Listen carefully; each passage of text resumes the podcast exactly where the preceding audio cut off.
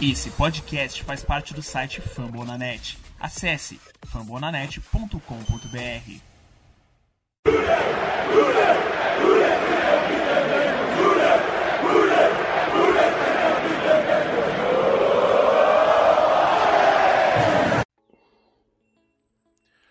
Olá, seja muito bem-vindo ao podcast Who BR, a casa do torcedor dos Cincinnati Bengals no Brasil. Hoje, episódio 16. Vamos repercutir a vitória do Bengals sobre o Las Vegas Raiders, a reabilitação da equipe do Bengals, que agora chega após seu décimo, a sua décima partida, seis vitórias, quatro derrotas, está em posição de playoff nesse momento. Se acabasse hoje, como adoram dizer os membros da imprensa aqui do Brasil, o Bengals estaria lá dentro. É um jogo que, para quem olha o resultado, né, 32 a 13, parece que foi um jogo bem tranquilo. Na minha opinião, não foi tão tranquilo assim e a gente vai discutir um pouco mais. Para discutir esse jogo, temos aqui a presença de Conrad Aleixo. Tudo bom, Conrad? O que você achou dessa partida? Um pouco angustiante, né? Só bye week depois de duas derrotas, mas é, foi um jogo que, que parece tranquilo, mas era para ser mais tranquilo do que foi. E e foi uma bagunça, o time não conseguia se encontrar, mas no final deu certo e eu acho que isso é o que mais importa nessa altura do campeonato, né? Conseguir vitórias importantes fora de casa. Eli Apple é meu pastor e nada me faltará. E, então, com isso, a gente chama Lucas Ferreira. Tudo bom, Lucas? O que você achou dessa partida? Muitos pontos no último quarto, hein, Lucas? Bom dia, boa tarde, boa noite, Ricardo e Conrad, a todos que nos escutam muitos pontos no final da partida, 19 pontos no último quarto. A gente comentando em off antes que a gente era acostumado a ver isso acontecer com os Bengals, né? Ao contrário, a gente tomando os 19 pontos. E o Zach Taylor até comentou isso no vestiário com o pessoal, né? Que a gente perdeu o jogo pro Jets assim e, e aprendeu com essa derrota. É, espero que tenha, eles tenham percebido com as duas derrotas nas últimas semanas antes da bye que que não é legal para eles, não é legal pro torcedor e só vitórias daqui para frente, né? Assim esperamos, né? Então a gente pede desculpa ao nosso ouvinte porque na última semana, né, bye week do Cincinnati Bengals, bye week do DBR, a gente tirou uma folguinha, foi cada um ali curtir um pouco a sua família tudo mais. Então a gente ficou sem fazer a prévia do jogo contra o Raiders, deu sorte, mas a gente vai voltar aí falar um pouco sobre os outros times daqui para frente.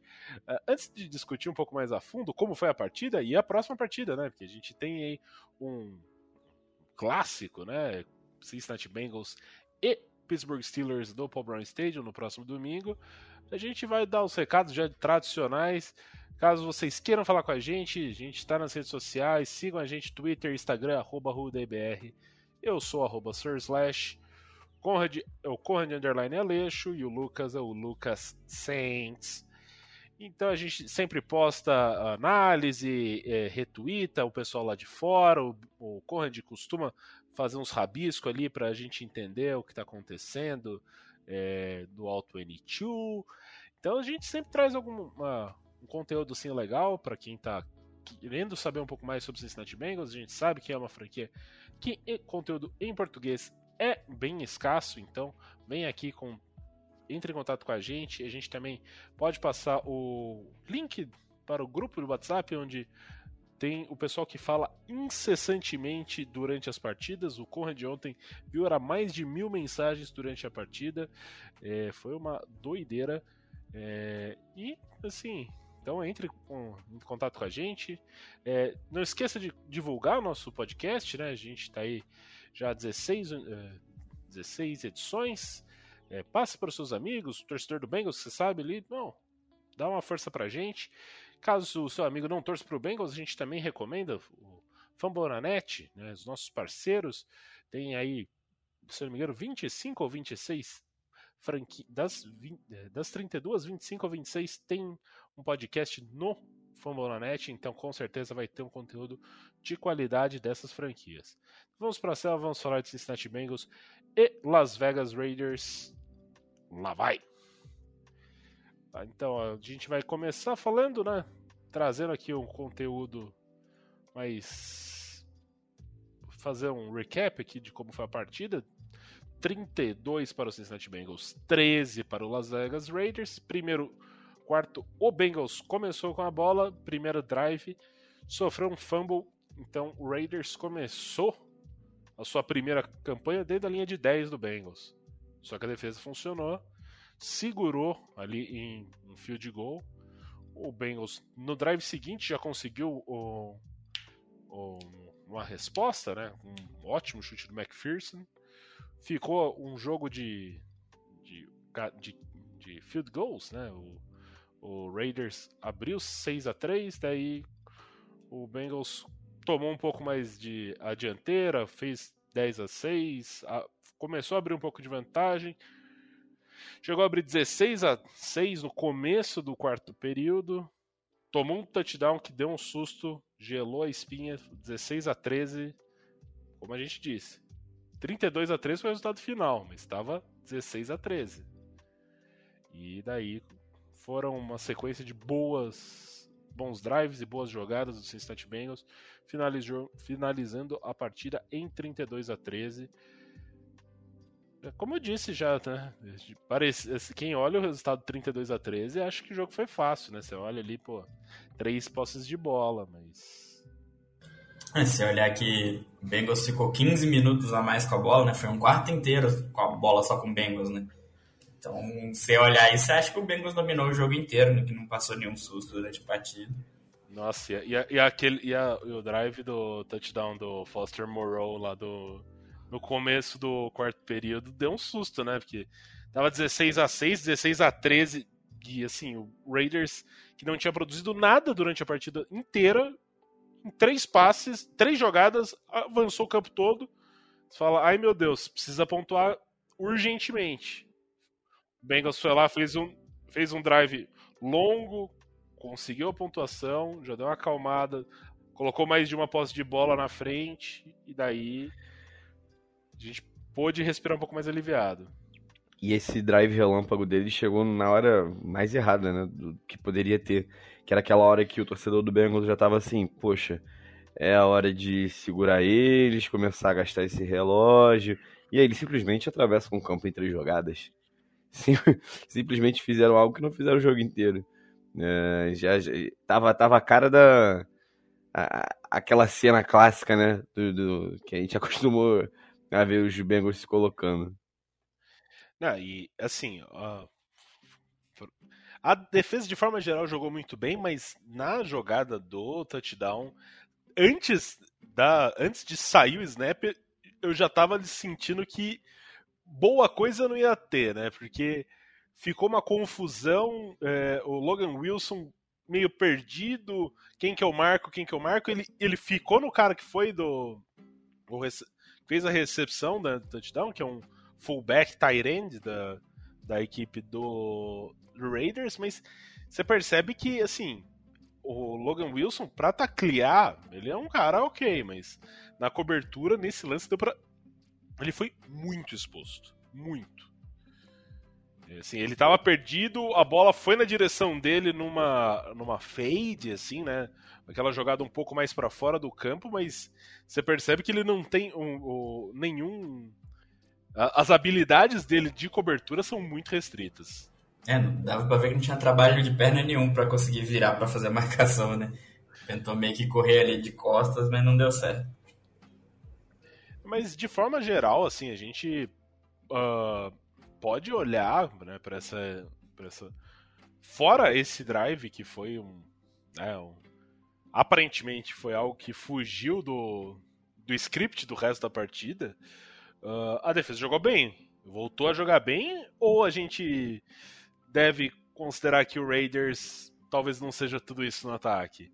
Porque o Raiders é um time com poucos alvos, né? Tem o Darren Waller, que é um bom jogador, um bom tight end.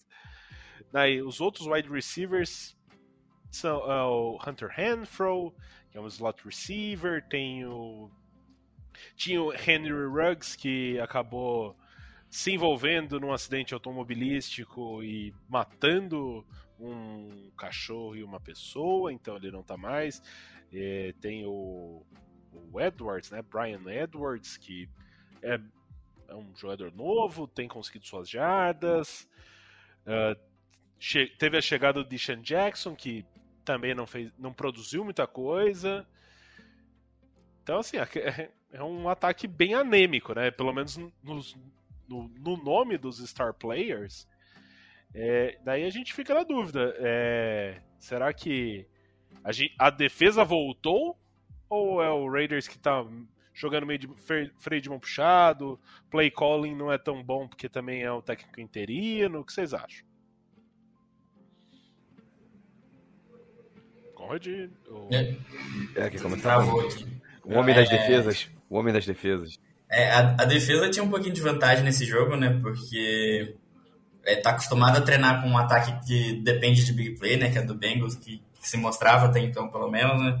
E o ataque do Raiders você via bastante nos outros jogos, que era um ataque que dependia da, da big play para conseguir avançar o ataque, né? Tanto é que o drive que eles conseguiram fazer, o TD, foi assim. E e como a big play não estava entrando, porque a secundária estava jogando muito bem, é, a corrida também não, não tinha espaço, não, então o ataque do, do Raiders começou a se perder ali. Mas também não começou a desesperar, né? Porque hora nenhuma o jogo saiu de controle tão cedo, né? Acho que terceiro quarto entrou, tava uma posse de bola ainda. Ó, o último quarto entrou, tava uma posse de bola ainda. Então não foi aquele ataque que precisava atacar desesperado, né? Mas a, a defesa jogou muito bem, é, principalmente parando o jogo corrido. O Hubbard resolveu voltar a jogar bem de novo. É, a pressão também não precisava ser tão grande, porque a secundária estava marcando bem. É, a gente tomou mais 100 jardas do Waller, mas ele é um mismatch para qualquer um na liga, né? Então o que você tem que fazer é tentar diminuir a produção dele mesmo. É, teve até um lance do Bates que, que eu fiquei bem bravo, que ele errou feio, e aí tentou dar o teco depois errou. Mas é. Mas no geral a defesa jogou bem, principalmente por não precisar ninguém aparecer tanto, né? Se você for pensar no nome do jogo da defesa, vai vir só o Eli por causa da Int. Mas no geral, você sabe que uma defesa está jogando bem quando não precisa ninguém se sobressair que o esquema tá dando conta, né? É, outros dois nomes que me chamaram bastante atenção por jogadas muito específicas é o Mike Hilton e o Jesse Bates. Uh, o Raiders estava muitas vezes para não forçar uma jogada uh, um pouco mais longa, né? Ele estava tentando fazer passes ali, uma screen, uh, coisas, passes curtos, né? Então que vai depender muito mais do wide receiver conseguir as jardas após a recepção do que a bola ficar viajando uh, e estar exposta para interceptações. E, e o, esses tackles open field quase no quase na, na linha de scrimmage ou um pouco atrás, eu achei que tanto o Mike Hilton quanto o Jesse Bates fizeram alguns que foram muito impactantes, assim, aqueles que você fala, se ele erra esse, é muito complicado, mas eles estavam chegando certinho para dar esse tackle. Então eu achei muito importante essa participação dos dois. É, e o, o Raiders estava tentando bastante isso, até porque o jogo corrido não estava entrando, né? Quando o jogo corrido não entra, você tem que tentar conseguir ganhar essas jardas curtas de alguma outra maneira, seja com screen, com passe rápido, para tentar conseguir fazer as big, plays aparecerem, né? É, e o time do Bengals também, a defesa dos Bengals ficar em campo pouco tempo, né? O, o Conrad já trouxe aí 15 minutos de diferença, um quarto a menos é, em campo é, deixa o time preparado fisicamente do começo ao fim da partida, né? Tanto que um dos fatores que com certeza pesaram para a defesa dos Raiders na final da partida era, era o cansaço, né? É, a linha defensiva teve que trocar mais jogadores, alternar mais drives, e, e no final da partida, esse jogo físico, né, dos safeties se aproximando para dar tackle ali na flat, é, do, dos corners conseguindo chegar com força e agilidade, também fala um pouco do, do preparo físico do, do, time, que conseguiu administrar muito bem o, o relógio durante a partida, muito bem. Não, e com relação, né, a gente já passando um pouco mais para a parte do ataque da equipe do Bengals, é, além da administração, você consegue ver, é, foram 30 corridas do Mixon, é, teve bastante corrida do Perrine e, e, vários passes entrando no Perrine, então Perrine não foram tantas corridas, mas era assim, uh, ele dava um respiro para o Mixon e, def... e o time continuava avançando. Uh, então era passe, os passes curtos, então o nessa partida o que tem que, um, os passes curtos, as terceiras descidas curtas, né, que vinham sendo um grande problema para a equipe, uh, a gente pôde ver o, o, Joe Burrow e o Zach Taylor fazendo chamadas ou adaptando chamadas para queimar. Então, principalmente o, o, lado externo da, da linha defensiva do, do Raiders era muito perigoso. Então, é, a partir desse momento que o Max Crosby tentava chegar próximo, ou o Nick Conway eh, chegava próximo, o, o Burrow conseguia queimar. Então ele jogando. Ele não precisava de muito. Era uma terceira para dois, terceira para três. Às vezes um running back saía, um tight end saía, ou tinha um, um wide receiver ali no slot. Então ele usava isso, passe curto, conseguia o first down e renovava as descidas. Como tinha, como a equipe estava alimentando muito o Joe Mixon, é, foram 30 corridas né, tentadas e 120 jardas. É um ótimo. É, uma ótima média, 4 por, jardas por carregada, mas você vê que em algum momento você vai dando. É, ainda mais que a equipe estava voltando de bye, é, então estava com as, as, pernas frescas, né? Então, tava descansado, então vai, bate, bate, bate. E no final do jogo, o, o Mixon correu tranquilo e conseguiu ali touchdown. É, e você começa a ver que a defesa ali abriu o bico total no último quarto, né? A defesa do Raiders. É, você falou que não foram tantas corridas do, do Perrine, mas teve algumas de wide receiver também, né? Então, é, tentaram inovar bastante nessas corridas, tentaram usar o ponto fraco do, da defesa do Raiders aí contra eles, mas é do ataque, eu acho que vem um pouco da cabeça daquilo que a gente falou no último podcast, né? Que esse time consegue resolver uma coisa e arranja problema em outra, né? Que nos últimos jogos a gente tinha tido boas atuações dos nossos tackles e, e atuações ruins do, do miolo da linha, né? Esse jogo já foi o contrário, os, os tackles acabaram sofrendo bastante e, a, e, o miolo da linha foi bem, bem sólido, né? Na, tanto na proteção do passe quanto para a corrida. É, eu achei que, por mais que o plano de jogo fosse correr, demorou um pouco para analisar o que estava dando certo e o que não estava. As, as chamadas de corrida de wide receiver em situação óbvia de corrida não estava dando certo. É, as corridas que estavam tentando com o Mixon no início era pelo meio. Tanto é que a gente chegou a ter nove jogadas para ganho de jarda negativo no jogo. Então, realmente estava bem complicado isso no início, mas depois, é, no segundo tempo, conseguiram ajeitar, conseguiram correr por fora, e o Mixon chegou a ganhar 98 jardas correndo por fora dos tackles. Então, sei lá, às vezes parece que a comissão técnica tá vendo outro jogo do ataque, sabe? Eu acho que eles se baseiam muito no treino e não conseguem analisar muito o que está acontecendo em jogo. Tá, eu queria trazer um pouco o Lucas para a discussão. É, Lucas, é, não, o Conrad falou com relação à participação dos tackles, né? Mas você atribui isso mais a um jogo ruim do Riley Reef e do John Williams? Ou eles estavam enfrentando. Na minha opinião, eles estavam enfrentando um, um combo, né? um duo muito forte nos dos edges do, do Raiders. O que queria saber a sua opinião a respeito disso e de forma geral sobre o ataque. Não, eu concordo com você. É, o Crosby é o melhor defensive defensive lineman da, da NFL essa temporada, ponto. Então, a gente tem que dar o crédito a ele. É, é, alguns vídeos estão circulando nas redes sociais, como a imprensa escrita gosta de falar nas redes sociais, e mostram o baile que tanto o Jonah Williams tomou quanto o Ryan Leaf durante o jogo. Mas não há defesa que suporte jogar 15 minutos a mais do que o, o, a outra defesa, né? É, correr atrás das pessoas é muito mais cansativo do que é, correr né, a, a, seu favor. Nesse caso, o ataque dos Bengals estava sendo favorecido. E tanto que no final da partida, é, o touchdown do Mixon é uma corrida pelo meio da linha. E que tem dois bloqueios sensacionais do Jonah Williams e eu acho que do Quinton Spain, se eu não me engano. Então, assim, Isso. nisso, né? Então, foi um ataque que começou devagar, que contou com as, com, com as falhas do, dos Raiders, né? As faltas em, sequência, teve drives que o Bengals ia sair de campo duas vezes e não saiu por causa de faltas dos, dos Raiders.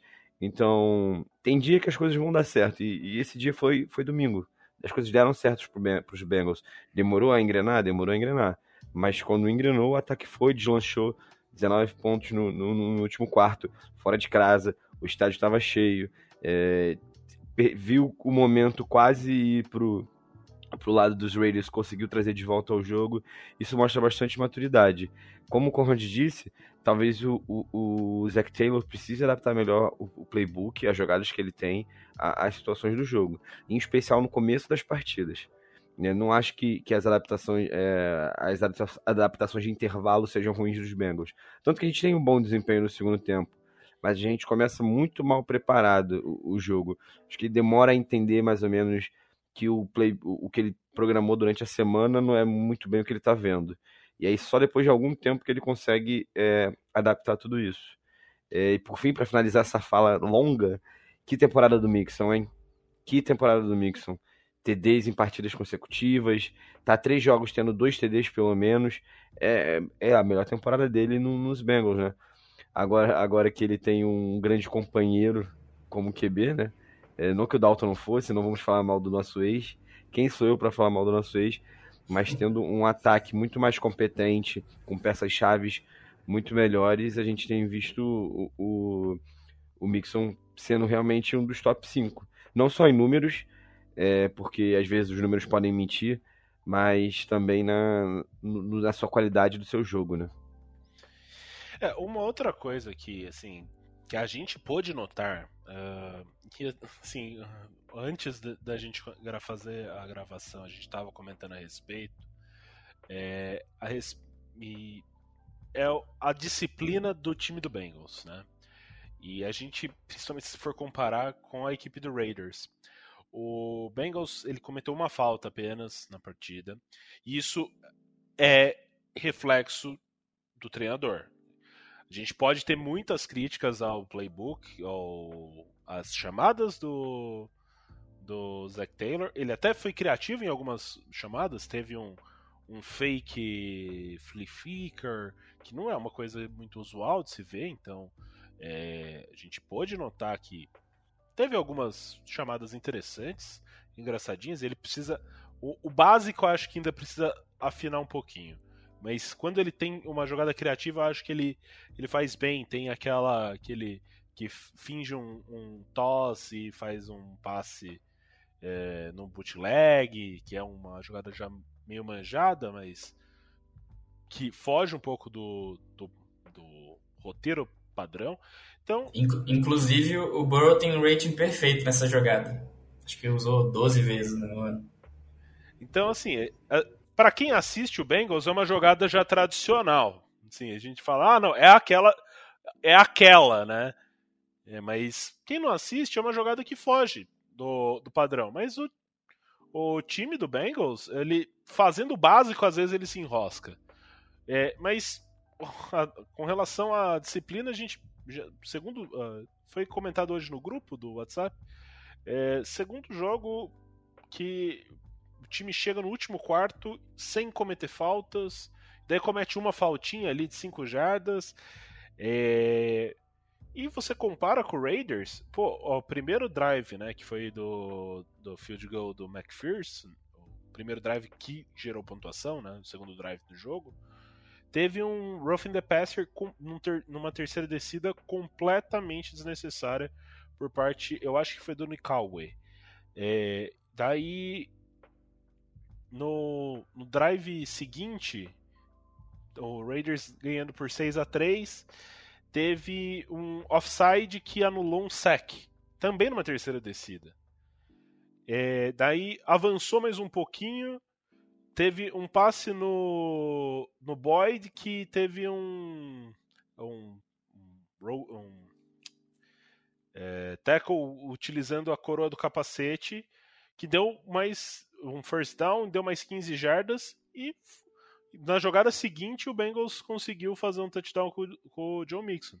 Então você vê o Raiders, ele deu muitas chances, porque você cometer uma falta que vai, te, que vai dar um first down pro adversário numa terceira descida, é que nem você cometer um turnover. E, então, eles estavam cometendo sucessivos turnovers e dando chance para o Bengals continuar vivo na partida. Então, isso mostra, assim, é, você vê a comparação, por mais que tenha muita crítica sobre o Zach Taylor, é, a diferença de você ter um cara que tá aprendendo a ser head coach, ele tem uma, uh, uh, o Paul Diner, né, do The Athletic, hoje postou um, um, texto em que ele conversa um pouco com o, com o Zach Taylor, e o Zach Taylor fala, o, o time, ele, esse ano, ele, o time tá com quatro vitórias e duas derrotas fora de casa. Só que se você pegar nas últimas temporadas, o time não vencia fora de casa. É, então, assim, ele, ele, ele tá usando as experiências dentro dessa temporada, então a derrota para o Jets foi uma, um aprendizado que ele utilizou. Ah, tinha o, o, tinha a vantagem, mas não pode fazer essa vantagem derreter. Jogar fora de casa, aparentemente, é uma coisa que eles aprenderam a fazer também. Que nas duas últimas temporadas eram uma coisa super difícil de ter vitórias nessa, nessa temporada, em seis jogos, quatro vitórias. Então, é, é aquela assim, de pouquinho em pouquinho a gente vai vendo o dedo do treinador e o quanto isso consegue influenciar positivamente no desempenho da equipe. É, e o Bengals é o time mais disciplinado da liga, né? O que menos tem, tem falta no ano. E inclusive tem de faltas tem 86 a menos do que o próximo time, que, em cedidas em falta, né? Isso dá, você considerar que a bola começa ali na linha de 20, 25 do campo, dá um drive. Você basicamente deixou de ceder um drive para os outros times fazerem ponto. É, você falou de manter o jogo vivo. Que temporada do, do nosso kicker, né? Para manter esse jogo vivo, já que o ataque não estava conseguindo evoluir, né? Três field goals de 50 já, mais de 50 jardas para deixar esse jogo vivo ali no início que tava, tava difícil conseguir pontuar antes. Sim, e, e, e assim, e são. E aquilo você consegue, né, tendo um kicker dessa magnitude, né? Que você, então, você chega na linha de 35 do campo de ataque, você já está um pouco mais tranquilo. Você fala assim, desse drive não saiu zerado. Ele tá, ele até agora ele errou quatro errou quatro chutes. Na, a gente está no décimo, esse foi o décimo jogo da temporada. Ele errou quatro chutes até agora. Foi um na, no primeiro drive contra o Jaguars, dois contra o Packers naquele jogo maluco e o, o extra point que ele errou ontem. Que passou por cima da trave, inclusive. Exato. Eu, eu ali fiquei na dúvida se ele errou mesmo ou não, mas é, já são, já são dois chutes, se não me engano, acho que contra o Jaguars também foi bem nesse. Foi bem nesse. Passou, não passou, e daí deram que foi fora. E teve o chute no contra o Packers, que foi na bandeirinha, né? Daí é sacanagem, pô.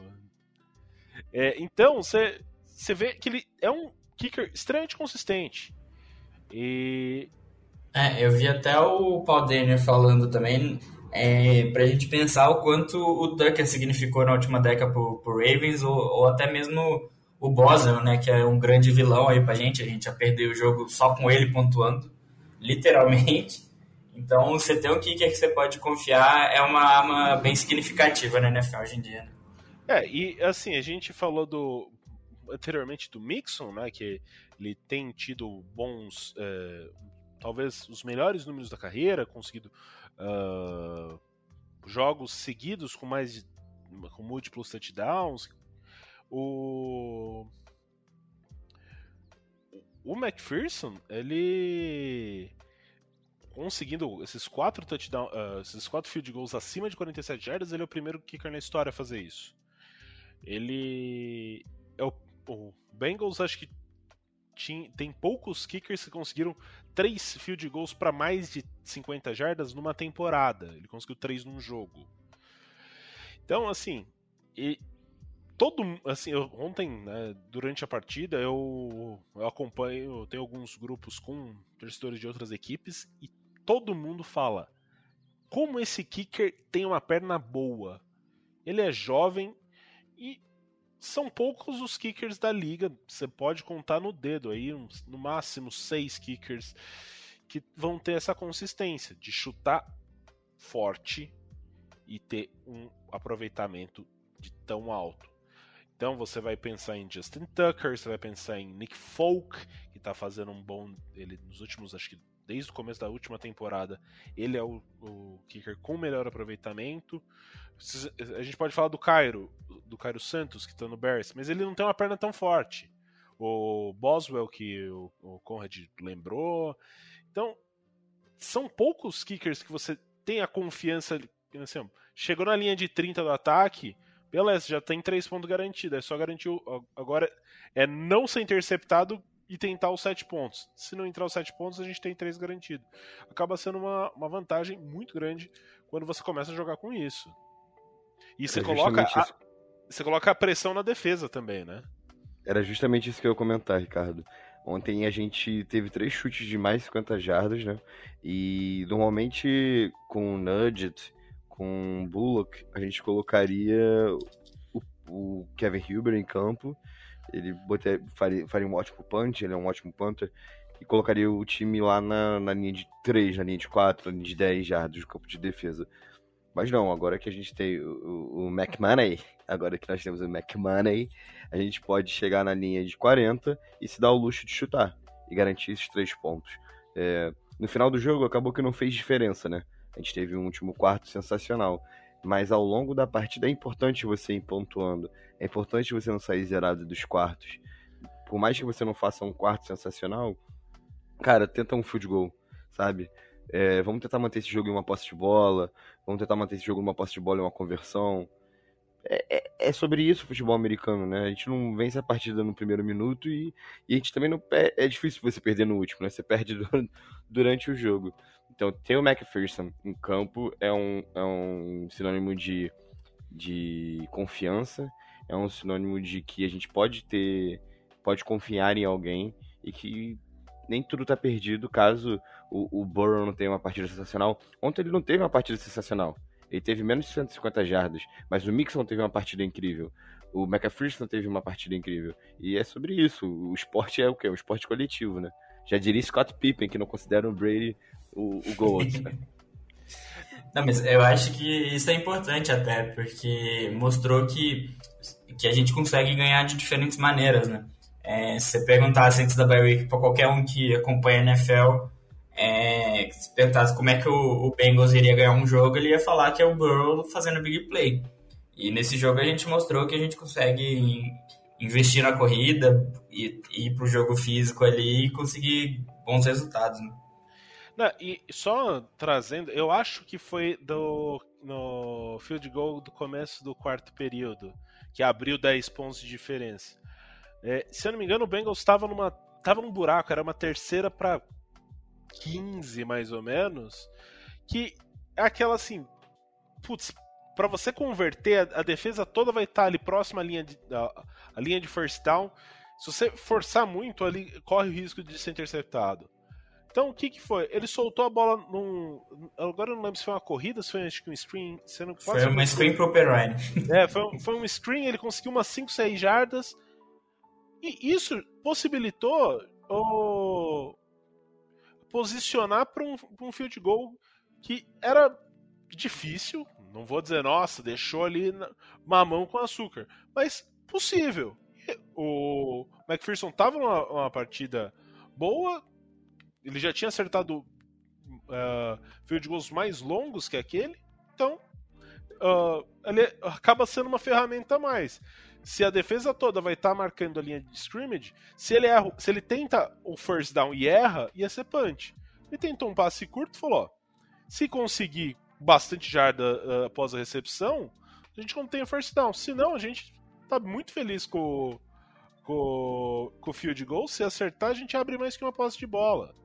Então, acaba sendo um pouco disso. É, é jogar um pouco com inteligência também.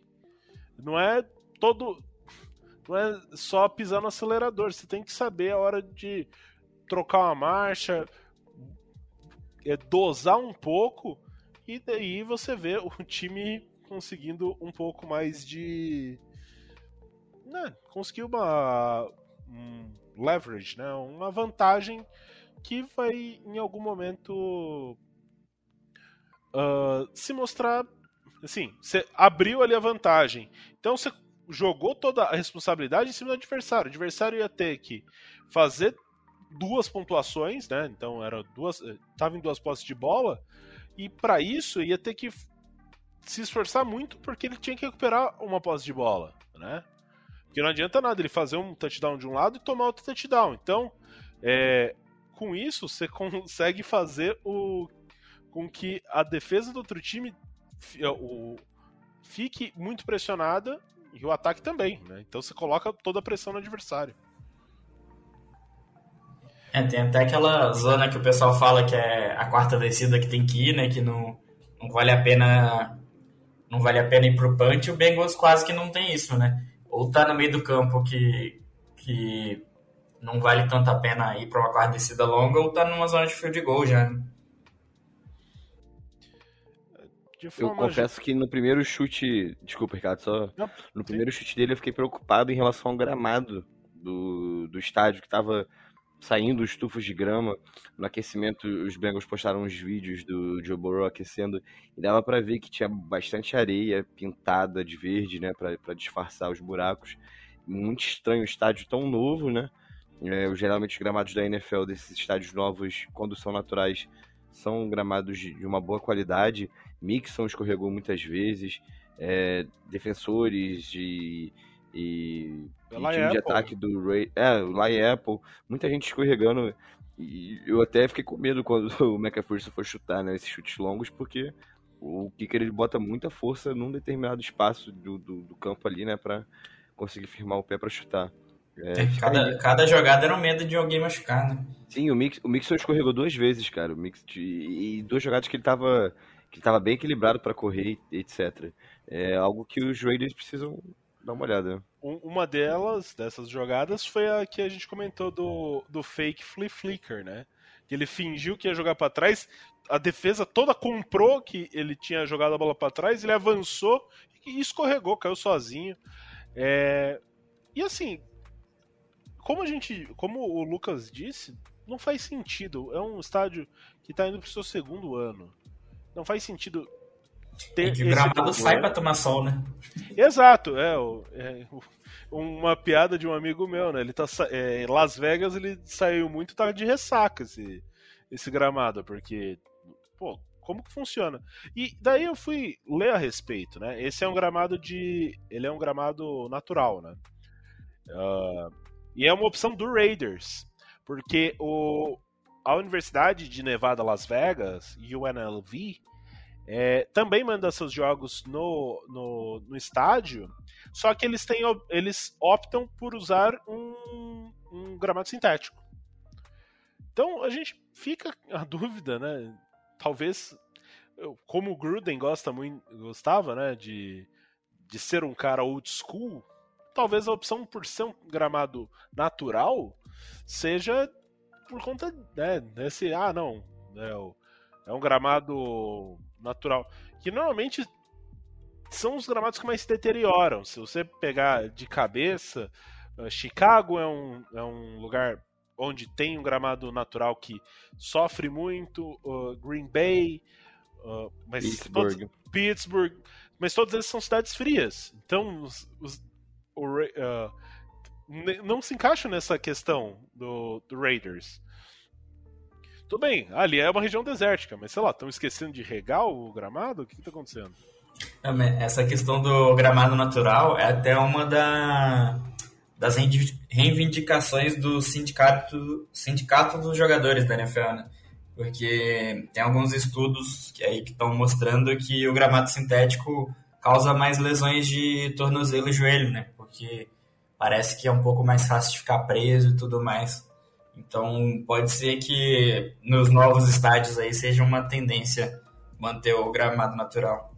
Pra você ver, né, os gramados é, sintéticos de hoje em dia, eles têm um nível absurdo, né? Se você pega ali na, no começo dos anos 2000, é, era, Era uma nítido, quadra. cara. Era uma quadra pintada. Né? Ast- AstroTurf era horrível, nossa. Nossa, cara, que negócio horroroso. Quando a Nem, gente pare- nem parecia grama, né? Era, é- Não, é- a- nem era a uma cor. pintada, era uma nem a cor. pintada. Era. Eles pintavam de verde, mas é- além de tudo era um verde que você fala assim, cara, o que, que tá acontecendo? O que, que eles estão. Eu acho que o gramado de Boys State aparenta ser mais natural do que esse gramado antigo. Sim. para aqueles que. Os ouvintes que não, não, não, não acompanham tanto college football, ah, o gramado de Boys State é o gramado azul.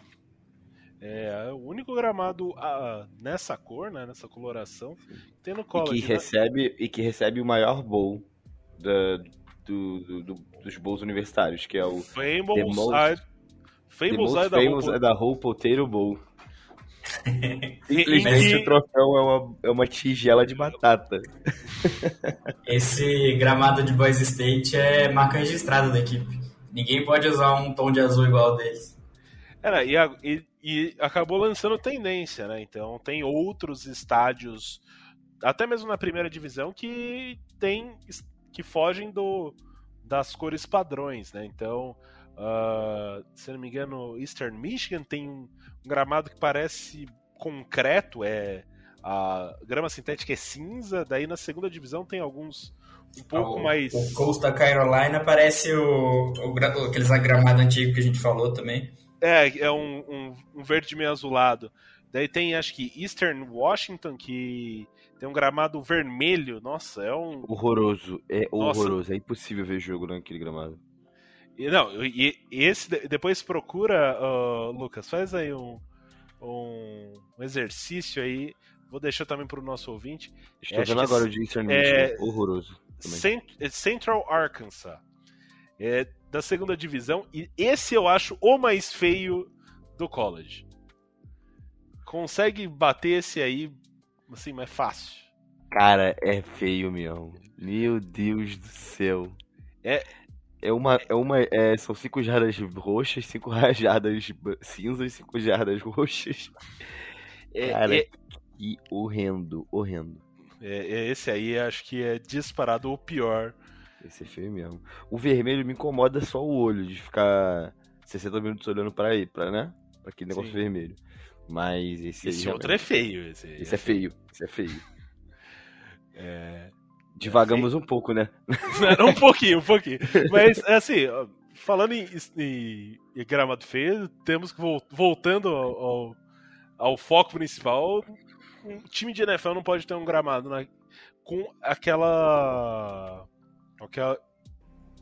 com aquele aparência e aquela Qualidade. funcionalidade. É, aquela qualidade que tá tendo o estádio do Raiders, né? É, e não é porque, ah, tá tendo evento, até teve um show, até fui procurar, teve show do Rolling Stones no, no Allegiant Stand, Stadium, mas isso faz 15 dias. E já teve jogo depois lá. Teve jogo do Raiders contra o Kansas City Chiefs. Eu não o me lembro. não é no gramado, né? o gramado sai. Sim, o gramado sai. Então tem alguma coisa muito errada nessa cidade. Eu acho que esse gramado tá de ressaca, tá saindo demais aí. É, e basicamente acho que é isso, né? A gente conseguiu cobrir aqui a maior parte dos pontos do da última partida, né? Não, vocês têm algum outro ponto a ser destacado da, da- a respeito da partida de ontem? Eu queria só falar do Eli Apple, né, que interceptou e sofreu um fumble. Eu queria destacar essa parte, que ele sofreu um fumble. Até quando esse rapaz faz a coisa certa, ele faz a coisa errada em seguida. É, eu só queria dizer que ele não completou o processo de recepção, não foi int, mas marcado tá valendo. Segue o jogo.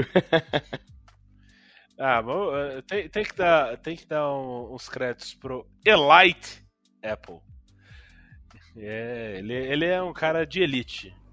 É, eu acho que os juízes consideraram o escorregão um futebol move, né? Sim. sim. É, então, basicamente é isso, né? A gente conseguiu co- cobrir a maior parte das do ocorrido na partida de ontem. E a gente pode começar já a tecer comentários a respeito do clássico que vem na próxima final de semana. Cincinnati Bengals recebendo Pittsburgh Steelers. Ainda tá um pouco difícil de saber como que vai ser, né? Pittsburgh adora um injury report recheado na semana contra o Bengals, né? Então, a gente está gravando na segunda-feira, tá rolando o Monday Night Football, nem sei quanto está. Tá 10. 17 a 10. 17 a 10. Máquina para, do mal.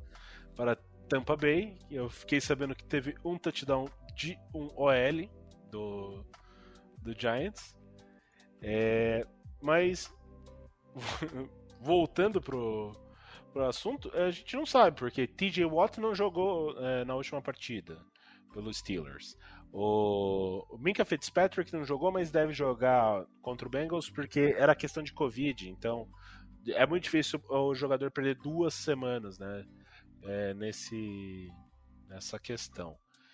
É, o Devin Bush não jogou esse final de semana. Talvez. Não, o Devin Bush jogou. Quem não jogou foi o Joe Hayden. É, deve voltar também. Uh... É, a única certeza que a gente tem é que o Hayward. Não... É o Hayward? O DL que deu soco?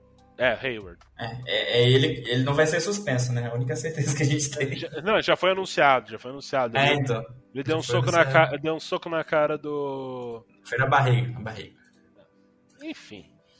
De, deixa, eu, deixa eu dramatizar pra ver se a NFL ouve o nosso podcast e resolve dar uma, uma punição maior no rapaz.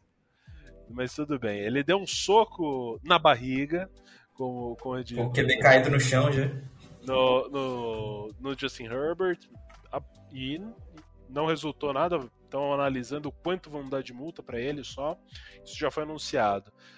O, o Steelers colocou o, o, o L, o Datsun, na Injury Reserve. Então, é, pelo que eu vi, eu tenho um outro um outro jogador da linha ofensiva que é reserva normalmente e também está com problemas de lesão, então eles estão bem curtos, né? No o, o Jason Hassenauer tá com alguns problemas de lesão, então começa a ficar bem restrito, né? Vai ser o BJ Finley que passou pelo pelo Bengals na última temporada não jogou deve ser titular, então o Eric Ebron parece que ontem saiu com alguns problemas no joelho, então, mas o, o Pat Fryermuth já era o Tyrant que vinha conquistando cada vez mais espaço. É... Eles estão sem o Juju Smith-Schuster, né, então já está fora da temporada, então uh, Chase Claypool e Deontay Johnson devem ir para, para a partida. Né, Harris, na última partida contra o Bengals, recebeu muitos passes, principalmente né, o, o Big Ben fazendo dump-off, né, jogando essa bola curtinha. É, foi, se não me engano, ele teve 19 targets e 14 recepções, um, um, um absurdo, mas não conseguiu produzir muito correndo com a bola. É, então a gente começa assim, né? Dá uma olhada. Sinceramente, eu acho que o Bengals como já ganhou uma vez nessa temporada, por mais que na primeira partida não tivesse TJ Watt pelo lado do do Steelers, eu acho o Bengals ligeiramente favorito. É, tanto que venceu e venceu bem, venceu por 14 pontos, se não me engano, né, na, na semana 3 ou 4. 3. É, dessa, dessa vez a gente enfrenta uma DL, TJ Watt em especial, jogar, a gente enfrenta uma DL mais inteira, né? Naquele jogo, se eu não me engano, eram todos reservas que começaram a partida. Mas a OL continua sendo uma parte fraca do, do Steelers. Né? Melhorou durante a temporada, mas continua sendo uma OL não tão boa, com um QB zero móvel. É, eu acho que o, o ponto ali pra gente vencer é realmente parar o Nadia Harris. Né? No primeiro jogo ele teve bastante recepções, ali já no garbage time também mas ele tem sido muito acionado durante os jogos. É... Acho, acho que a chave ali principal do, do ataque dos, dos Steelers é, é esse. E é aquilo, né? A torcida chegar junto. É, a gente pode varrer os Steelers pela primeira vez desde 2009. Desde 2009 isso não acontece, então A gente tem a faca e o queijo na mão para isso acontecer. Entramos como favoritos. Podemos é, abrir distância para um rival de divisão, que também é um rival de, de playoffs, que pode chegar aos playoffs também. Então é importante a gente vencer essa partida. É, e mostrar, né? Que quem é o rei da FC North. É, é um jogo que eu tô, tô um pouco com medo, porque o Steelers mostrou nos últimos jogos que tem conseguido voltar nos jogos, né? E o Bengals tem mostrado que é um time que não consegue abrir vantagens, né? É, a gente tá, viu no último jogo, viu nos outros jogos que o time demora muito para aparecer no ataque, né? E esse é um jogo que não pode acontecer isso. Por mais que a defesa vá segurar que nem no primeiro jogo, não pode deixar nenhuma brecha em momento nenhum. Né? Relaxa, o Jamar Chase já está acostumado, né? Ele já, primeiro jogo já meteu caixa lá, vai meter o caixa de novo. É, e, e jogo contra o Steelers é, é um jogo que tem um, um, uma, uma pimentada a mais, né? Porque a gente pode perder para arbitragem também, né? Então, é um time que sempre é sujo e acaba sobrando pra gente, né? É, uma coisa que no jogo contra o Steelers, eu lembro que eu e o Conrad, a gente comentou é, que muito, uma, muito do que nos impressionou naquela partida foi o controle do Bengals. Então, é, Mike Hilton, principalmente, acabou sendo um termômetro muito bom. Então, às vezes, ia sobrava aquela mão a mais. É, que você fala assim, o. Mudou a chave do Bengals, né? Não é, tá exato. Não tá indo para cima dos caras. É, o Bengals, basicamente, aí, né, nas casas de aposta, tá sendo favorito aí por 4 pontos, 3 pontos e meio. Ou seja, eles basicamente eles estão considerando que é um, um jogo equilibrado. Eles estão dando. Normalmente é, é dado 3 pontos é, por conta do da vantagem de campo, então ele, o, as casas de apostas acham o time do Bengals ligeiramente melhor, mas também não é uh, uma questão assim, num, é, um, não é uma questão de muita diferença. É, tem que ver como o Big Ben vai jogar. A gente assistindo ontem no Sunday Night a equipe do do, do Steelers, você uh, a gente pode ver que Joe Mixon pode tentar emular o que o Austin Eckler fez.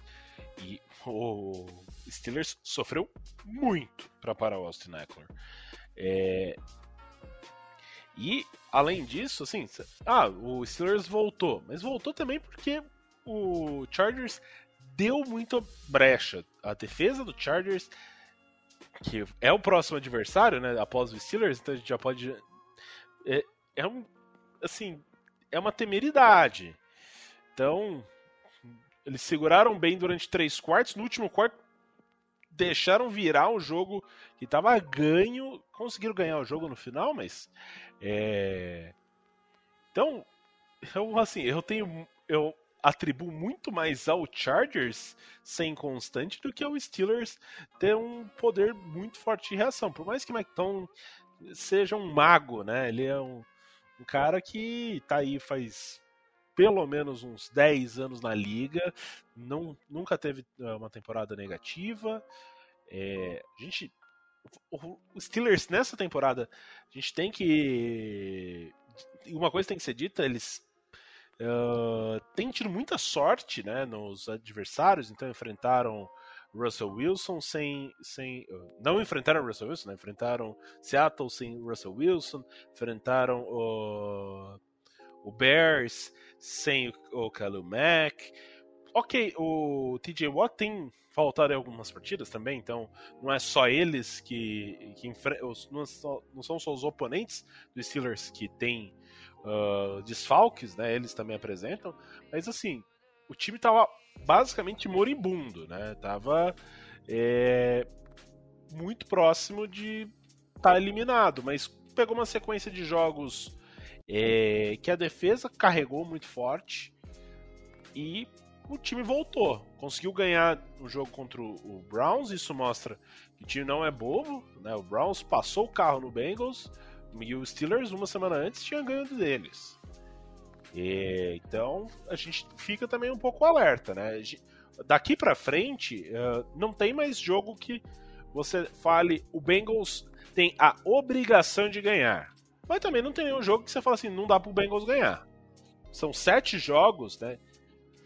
Steelers, Chargers, Niners, Broncos, Ravens, Chiefs e Browns são todos adversários vencíveis, todos adversários que têm pelo menos 50% de aproveitamento nesse momento no, na temporada. E se, se o Bengals quer ir para playoff, tem que ganhar pelo menos quatro desses sete jogos. E, e, a melhor parte de, desse calendário aí pros Bengals, o, o, Ricardo, é que eles só saem de Ohio uma vez, né? Sim, só contra o Broncos, que possivelmente é o time mais fraco, segundo opiniões deste que destes aqui que vos falam, hein? Eu é. já escutei não, sem, alguém... não, sem dúvidas, sem dúvidas é, é, é, o time que menos promete desses que a gente vai pegar de agora em diante. E foi o que você falou. Quem quer ganhar jogos de playoffs, quem quer estar tá na pós-temporada tem que ganhar esse tipo de, jo esse tipo de jogos. E, e, e, vou além. Até parece que eu ia falar alguma coisa muito, de muita sabedoria depois desse vou além. Mas enfim, vou além. É, é importante a gente fazer o nosso mano de campo valer a pena. A gente, temos sido os bons visitantes, né? Vencemos os Ravens, vencemos os Steelers dos rivais de divisão fora de casa, vencemos temos, agora os Raiders. Estamos sendo péssimos visitantes. A gente está entrando é. na casa dos caras e vandalizando. Sim, e agora a gente tem que mostrar quem manda no Paul Brown Stadium, né? A gente teve vitórias contra Vikings eh, e Jaguars, mas também teve derrotas pro Packers por uma margem mínima. Teve uma surra que a gente tomou dos Browns. É, é importante a gente fazer valer esse mando de campo. Se a gente, se a gente ganhar todas as partidas que vamos jogar em casa, cara, a gente, tá, a gente vai estar nos playoffs. Ponto, ponto. Estaremos nos playoffs. Temos que fazer valer o mando de campo. Temos que fazer o Paul Brown Stadium ficar barulhento temos que incomodar a arbitragem, temos, temos que ser um time que vai para os playoffs, como todos os times grandes que eles vão para os playoffs, eles vão para os playoffs dessa maneira. Eles vão para os playoffs ganhando jogos sofridos, ganhando jogos não contando com a arbitragem, não no sentido ruim, mas com a pressão da torcida, jogo feio, jogo bonito. E eu, eu não espero menos dos Bengals, né? Esse ano a gente não entrou com altas expectativas, mas agora que a gente está aqui 6-4 na metade da temporada, por que não pensar num, num, num recorde bom, num recorde que bote a gente nos playoffs. É aquilo, né? Só fala da arbitragem que impede. Mas é, eu vi no Twitter hoje que o TJ Watt só perdeu quatro jogos na carreira. E nos quatro o Steelers perdeu o jogo.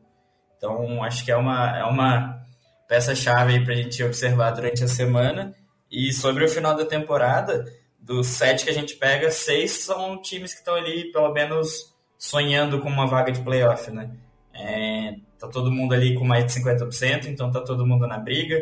Alguns a gente acha que vai cair o rendimento, mas são times que vão dar um pouco de força para esse time, se chegar aos playoffs, ter um tá um pouquinho mais cascudo, né, para um, um jogo de playoff, já que é um time tão novo.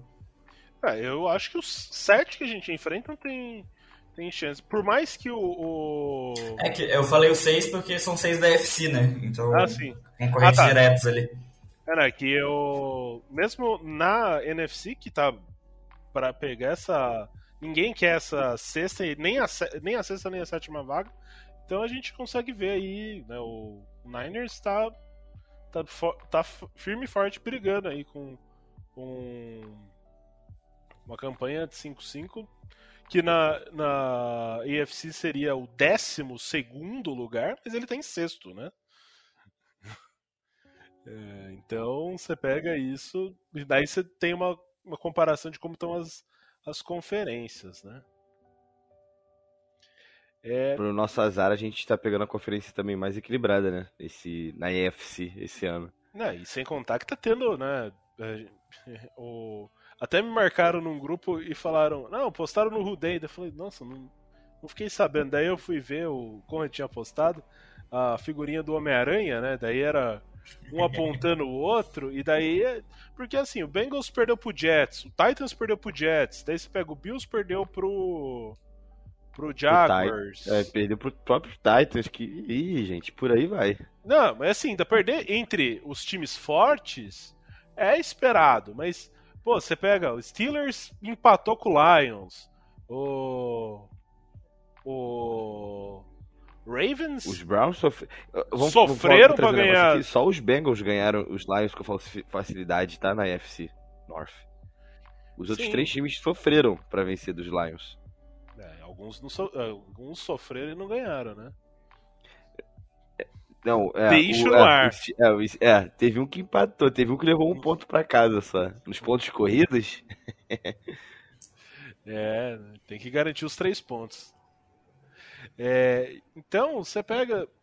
E assim, o, o, o Colts deu umas vaciladas, agora parece que se encontrou. O Pets já deu umas vaciladas e agora parece que se encontrou.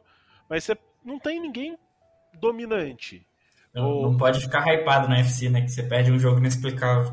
É, não, e assim, você pega o Titans, ele tava liderando, tranquilo. Uh, daí perdeu o Derrick Henry e, e, o Ryan Tannehill não tá conseguindo produzir tanto e você começa a ver que eles estão. Eles podem se enroscar, eles ainda enfrentam duas, enfrentam o Pets esse final de semana, enfrentam Colts mais uma vez. Eles perderam pro, pro Texans nesse final de semana. É, então, era um time que estava ali liderando e. E deixou, deixou ali uma vitória tranquila, por mais que tenha conseguido muitas jardas a mais, mas cometeu ali uma quantidade enorme. Eu, eu li, mas eu não tenho certeza. É, foram quatro interceptações, acho que do, do Tannehill. Então, você pega assim, você fala. Passou o Guru. É, foi, foi uma coisa, sim, assustadora. E você fala. E mesmo assim, o jogo foi equilibrado, tá? Terminou um pouco mais de. de. de uma posse. Foram cinco turnovers. Foram quatro interceptações uh, do. do Tannehill e ainda teve dois. Eles tiveram quatro fumbles, sendo que só um deles eles perderam a posse de bola. Então, pô, quase foram oito fumbles. Então, é o time que era o número um da, da IFC até ontem. Então, é, acaba mostrando um pouco, né, de como essa EFC tá equilibrada e não é equilibrada, assim, por mais que tenha algumas derrotas para times é, que estão lá embaixo, mas eu já vi, ah, não, é, é, a NFC tá nivelada por alto e a EFC nivelada por baixo. Não acho que seja isso. Porque tanto é que quando você vê o confrontos interconferência, normalmente a UFC está levando a vantagem. Então uh, acaba sendo uma coisa nesse sentido. Nossa, eu estou divagando demais hoje. É... Eu preciso de um, um pouco de foco. É... Mas acho que é isso, né? Não tem, vocês, uh, não tem muito mais que ser dito. Vocês querem trazer algum ponto sobre os Steelers, voltando uns 10 minutos do papo? Que eu já falei sobre um monte de time e parei de falar dos Steelers, mas vocês querem falar alguma coisa? Uma expectativa a respeito de, do confronto do próximo final de semana? É, eu acho que vai ser um ponto importante para de teste, né, para a cultura do Zac Taylor, né? Ele fala bastante em que está construindo uma cultura no time e a gente tem falado disso, né, que está tá ficando disciplinado e tudo, mas vai ser um ponto importante também para testar o Zac Taylor técnico, né? A gente, ele ainda tem tido bons momentos, mas o que a gente falou, né, falta muito do, da parte do, de aprender a fazer o básico ainda, né? Quando precisa fazer algo extraordinário, ele sabe fazer, mas quando precisa do básico ainda tá, tá faltando ainda. Então, é, eu acho que é um jogo para o Anarumo se consagrar, né? Tomara que não faça eu pagar a língua e acabe tendo um jogo horroroso a defesa. Mas é, o, o Steelers está bem machucado, tá, tá bem. É, sem, perdeu bastante jogadores, talvez vai perder para essa semana também. Então é um jogo para gente parar de ser o carro a álcool, né? Para começar a acelerar logo cedo. É, também tô com, tô com Conrad nessa. Por mim, se a gente conseguisse sair do primeiro tempo já com duas posses de vantagem, você já podendo tomar a sua cerveja tranquilo, já pensando já no que você vai comer na hora do jantar, excelente. Não precisa de drama, não precisa é, ter que esperar o último quarto para fazer 19 pontos. O jogo contra os Steelers é sempre um jogo muito físico, então quanto mais cedo a gente conseguir terminar a partida, melhor. Melhor para a equipe, melhor para a próxima semana, já pensando nos Chargers. É, E, e eu espero que o Zac Taylor comece a, comece a começar bons jogos, né? Porque é isso que tem faltado para os Bengals nessa temporada.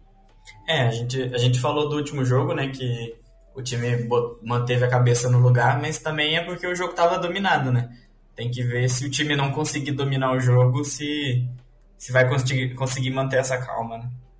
É, e outra coisa, né? A gente já, já trouxe é, essa questão outras vezes aqui no podcast, é a qualidade do Joe Burrow em confrontos. É, normalmente, quando ele enfrenta a segunda vez a equipe, é, uma mesma equipe, ele consegue dar um step up, ele consegue melhorar o desempenho.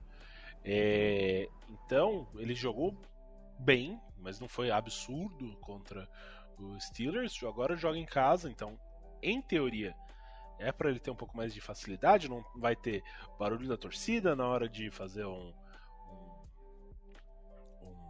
snap, a chamada, tudo mais, então é, acaba sendo um pouco mais tranquilo e tá na hora de se impor e estudar é, a respeito do adversário. Inclusive, só fazer um, um, parêntese a respeito da última partida que eu li mais cedo e achei muito interessante.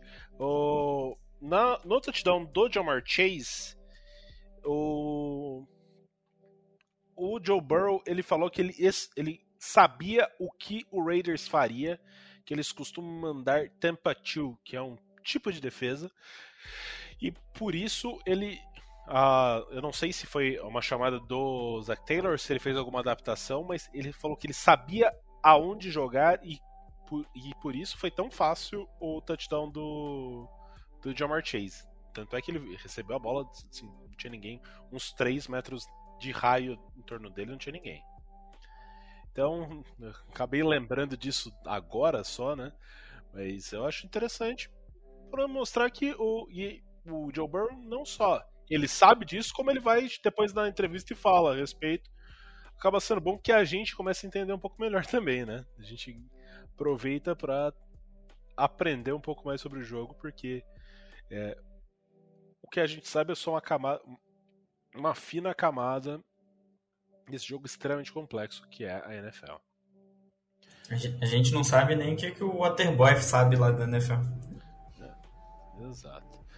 Uh, dessa forma, acho que a gente conseguiu cobrir uma parte dos, dos pontos. Vocês querem fazer o palpite ou vamos, vamos ignorar o palpite na semana e vamos só para as considerações finais? Eu deixo aberto para vocês. Ah, vamos dar um palpitezinho, né, para se arrepender depois. Mas é, eu acho que vai ser uns 35 a 23 ali. Nossa, eu, eu acho... vou de 24 a 17, talvez, 24 a 17. Hum, é, eu vou dizer, 24 a 17 é um bom, bom palpite. Não vou, não vou roubar aí, mas vou dizer que eu fiquei com. Hora que você falou, eu falei, pô, não. acho que vai ser 10 pontos de diferença. Então vamos aí de 20 24 a 14 ou 27 a 27 a 17, 27 a 17. Eu acho que McPherson tem conseguido cada vez mais essa essa confiança de chutar. Então, eu acho que pode ser uma, uma saída em alguns momentos de um pouco mais de pressão, né, que a gente fala por conta né, como vai estar a partida, ainda mais jogo de rivalidade, é sempre bom você tá, manter o jogo controlado, mesmo que você esteja atrás, você não estar muito atrás. É, então, o, os field goals dele eu acho que serão de extrema importância. É, eu confio mais em Joe Burrow do que no Big Ben, por mais que o Big Ben tenha uh, uma experiência muito, muito vasta, né? É, e é, como o Lucas disse, é controlar o Najee Harris, principalmente, que é o principal jogador desse ataque. O Deontay Johnson não jogou a primeira partida do confronto. É... Ontem fez boas recepções, tem diminuído bastante o número de drops, também é outro ponto a ser considerado. Provavelmente ele vai estar coberto pelo Tidal Belluzier É, então a gente fica já com medo de quem vai vai estar sendo coberto pelo Eli Apple. Então dessas já falamos aí dos nossos palpites, querem deixar um recado, um agradecimento, um lamento, uma provocação ao torcedor dos Steelers. O, o, o, microfone está aberto, Lucas Ferreira. É, queria agradecer mais uma semana o pessoal que nos acompanha, que debate com a gente lá no grupo. É, vocês, meninos, que a gente vai trocando mensagens durante a semana, conversando sobre é, pauta, sobre o jogo. Espero contar com vocês aqui na semana que vem. Estejamos aqui todos nós juntos reunidos para rir dos Steelers de Sheetsburg. Mais uma vitória, primeira varrida desde 2009. Vamos, vamos, vamos com fé para domingo. É, eu tuitei lá alguma coisa sobre falando que o Steelers é sujo. É, choveu na minha timeline torcedor do Steelers chorando hoje, mas o time deles é sujo mesmo, e foda-se. Então, é, eu só tô ansioso para saber qual vai ser a desculpa do, do, do comitê para deixar Cincinnati fora do top 4 essa semana? Ai, esse maldito comitê. Não, mas vai.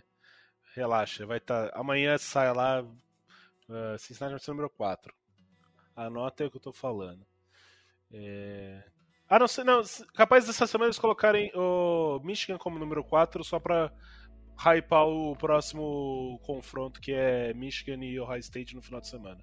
Então acho que ainda vai ser número 5. É, então a gente agrade... Eu, né, Ricardo, agradeço você que está ouvindo até agora. É, mande mensagem, a gente está arroba RudeBR, eu sou arroba Slash. A gente vai discutindo, tem notícia pra caramba. Está interessado, entre no nosso grupo. O pessoal comenta bastante, tem tem momento que a gente se exalta, mas tem bastante ensinamento ali. É, é um prazer estar fazendo mais uma semana aqui com os meus companheiros e com vocês esse programa falando sobre a franquia que a gente gosta tanto. Então a gente agradece e fala Day.